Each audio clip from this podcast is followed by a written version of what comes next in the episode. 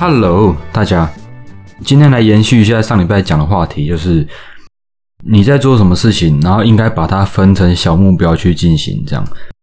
但是在这之前，我觉得有一个更重要的东西要跟大家聊聊的，就是可能这个目标，这个你想做的事情，它的起点可能是很差的，你可能是从零开始的，所以今天来跟大家说一下，不要因为你觉得你自己的起点很烂很差，没有天赋而放弃这个可能对你来说是一件也许可以试看看的事情。这样，我今天大概来讲的就是思维、成长型思维跟。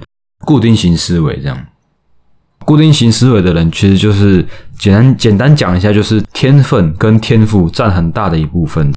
呃，有时候就是家长会赞美小孩子，或是呃老师会赞美小孩子他们的聪明。比如说，比如说今天小孩子他得到一个很好的成绩，在在数学好了，你的家长、你的爸妈会跟其他人说：“你看我的小孩子，他们的那个成绩很好，因为他们很聪明，或是他们有天赋。”这样子的话，其实就会影响小孩子变成固定型心心态。他们会觉得说：“哎，原来我今天做的好，是因为我有天赋，我够聪明，就是我是天生就这样子的。”虽然小孩子说实在，他们会觉得有优越感，然后会觉得很爽，因为他们确实得到赞美了嘛。家长其实也不见得知道说这赞美是可以更好的。虽然有赞美，但是已经很棒嘛，对不对？已经有有赞美已经很棒了，但是这样子的话，其实会。呃，导致小孩子有两个不好的影响。第一个就是呃，让他变成一个固定型思维的人。第二个影响到的就是，其实你这样子赞美小孩子的话，会让他们的成就感降低。当这个小孩子他真的很努力做到一件事情的时候，他得到的赞美，他得到的认同，却是你够聪明。所以他们的他们在努力那方面的成就感，其实就会降低。影响更大的其实是固定型思维让他觉得说，其实有一些事情是不需要透过努力去达成的，就努力不一定有用，这样，或是努力其实不见得是最好最有用的这样。我刚才说那个例例子就是你数学很好，或是你的理科很强，但是你在假如你的艺术方面很很比较烂、比较差的话，那我们的大脑就会去做一些感觉良好的事情。那对大脑来说，我去做艺术，就算这方面是我喜欢的，但是你做的时候，你会感觉到很痛苦。然后你的大脑想要去维持这这方面的自尊心，跟避免痛苦，所以他就不会想要去做这件事情。你就会不知不觉的，你就讨厌这东西，怎么讨厌的都不知道。假如啊，假如你小时候在画画，对不对？然后老师跟你说，你这这画三小。他不会那么凶啊，但是他如果你小时候有一个什么东西让你变成固定型，就是让你相信说，其实你在这方面是没有天赋的，是不够，呃，是没有才能的。然后呢，你如果在高中、在国中的时候又遇到一件事情是要需要创造力，呃，需要艺术的东西的时候，你就会在告诉你自己说，哎，其实那我记得我好像，嗯，艺术不好，我的创造力不够，就潜意识的告诉你自己，我这部分不行。然后呢，可能上大学之后又做个 PowerPoint，有没有？你又做个什么？呃，要设计个什么东西，美宣之类的。然后呢，你再告诉你自己说：“哎，我其实对这方面不行，这东西让别人来做吧，我我好像做不来。”这样子的话，你可能真的不是刻意去去影响你自己的，可能就是你自己的潜意识告诉你自己说：“好，这东西不行。”就很容易让你自己变成固定型。如果说，你今天真的对艺术、对这些东西有兴趣的话，刚好又有别人跟你说你这东西不行，看他真的很衰，对不对？你原本你就这样打破了一个你原本可以维持一个兴趣的东西，既然被你自己潜意识影响到，这其实是很得不偿失的。所以说，如果你意识到你自己说你你其实有一些事情是你觉得你觉得你做不来的，那你应该要改变一下这种想法，与其变成成长型思维，不如先把。呃，固定型思维的里面的一些致命点、致命的思维，先把它换掉，先把它就先不要有这种思维，这样。我们我这边讲一个蛮悲惨的例子好了。我们上学的过程中，一整班，比如说三十个人、五十个人，哈，五十个人里面可能会有只有十个人有办法得到好成绩。虽然在那一整班里面，大家都在认真读书，都在大家都在认真的上课，但是为什么只有那十个人有办法得到好成绩？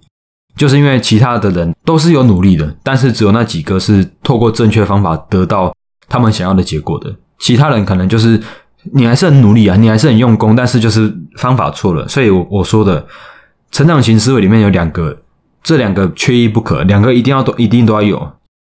上礼拜讲的就只是讲到你要做，你要把目标分割成小目标，比较好去达成。但是如果你的方法错的话，其实呃再怎么小都没有用嘛，对不对？你可以观察一下你自己的思维是怎么样的思维，是成长型思维还是固定型思维？有一个很很重要的就是成长型，就是我刚才说的，你想你可以做成任何你想做的事情，只要你够努力，跟你够。嗯，你用的方法是对的，这样。然后固定型思维里面有一个我觉得蛮蛮可怕的事情，就是他会很容易自责。然后自责其实也不是只有固定型思维的人会有这样子的想法。自责这东西，其实在我们自古以来的演化就一直存在着。比如说这个，我们今天出去外面打猎，对不对？打猎，远古时代嘛，你你的那个那个枪是枪嘛？你的那个矛射偏了一点点，干怎么少猎了一只羊？这样，然后你就会觉得，哎，我很自责，我下次一定要把它变好。它有助于你的生存，对你下次射准一点，它就可以多得了一只羊，对吗？就可以多吃一点。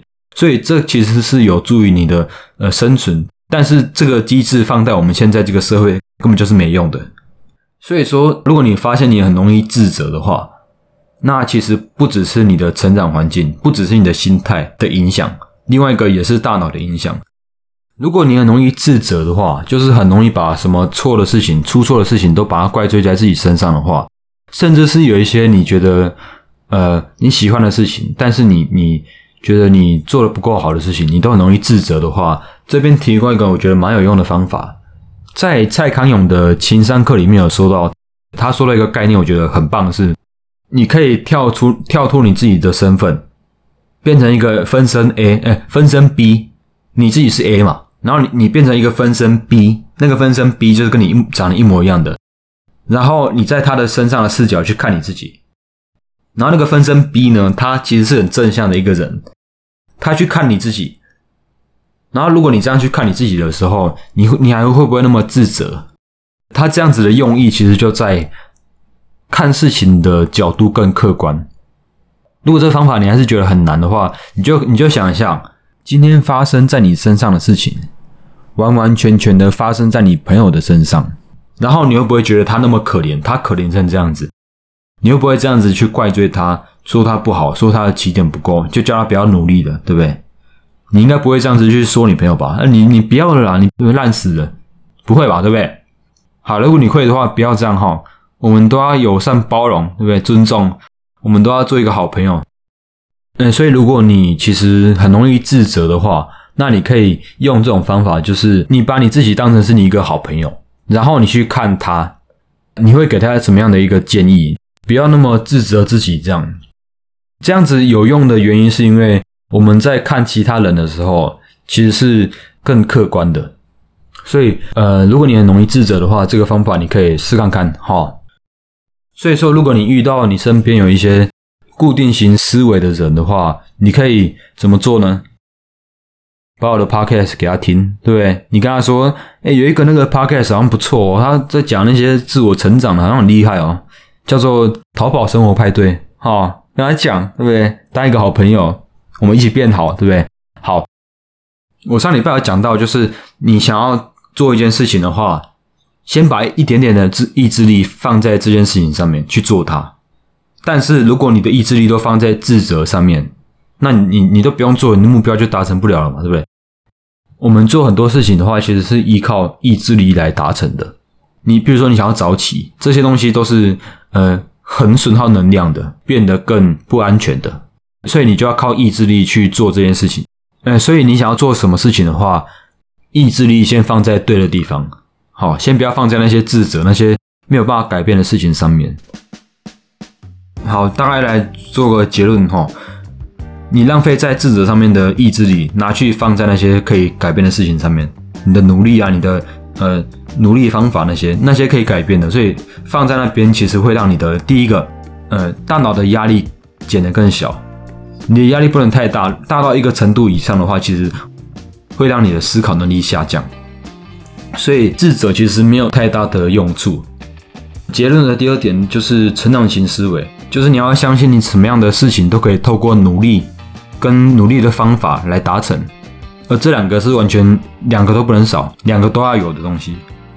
然后呢，刚才讲到很容易自责嘛，有讲到一个就是一个方法，就是你可以把发生在你身上的事情套用在一个朋友身上，你的好朋友身上。同样的事情发生在你朋友身上的话，那你就不会那么的自责，因为更客观嘛，也更乐观嘛。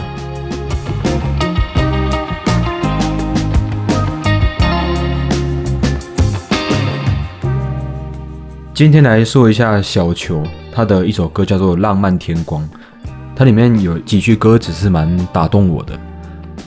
他唱到说：“每一刻都更接近死亡。”这让我想到，我们活着的每一天都是自己最年轻的那一天。也许我们要再更珍惜我们活着的每一天吧。还有，他有说到逆风飞翔的人更动人。也许你觉得你自己格格不入，但至少不要让老了的自己后悔现在没有去做什么事情。也许老了的时候才发现，以前那些格格不入的自己是最特别的。而应该要更大的去发挥那个不同的自己。今天这首歌送给大家。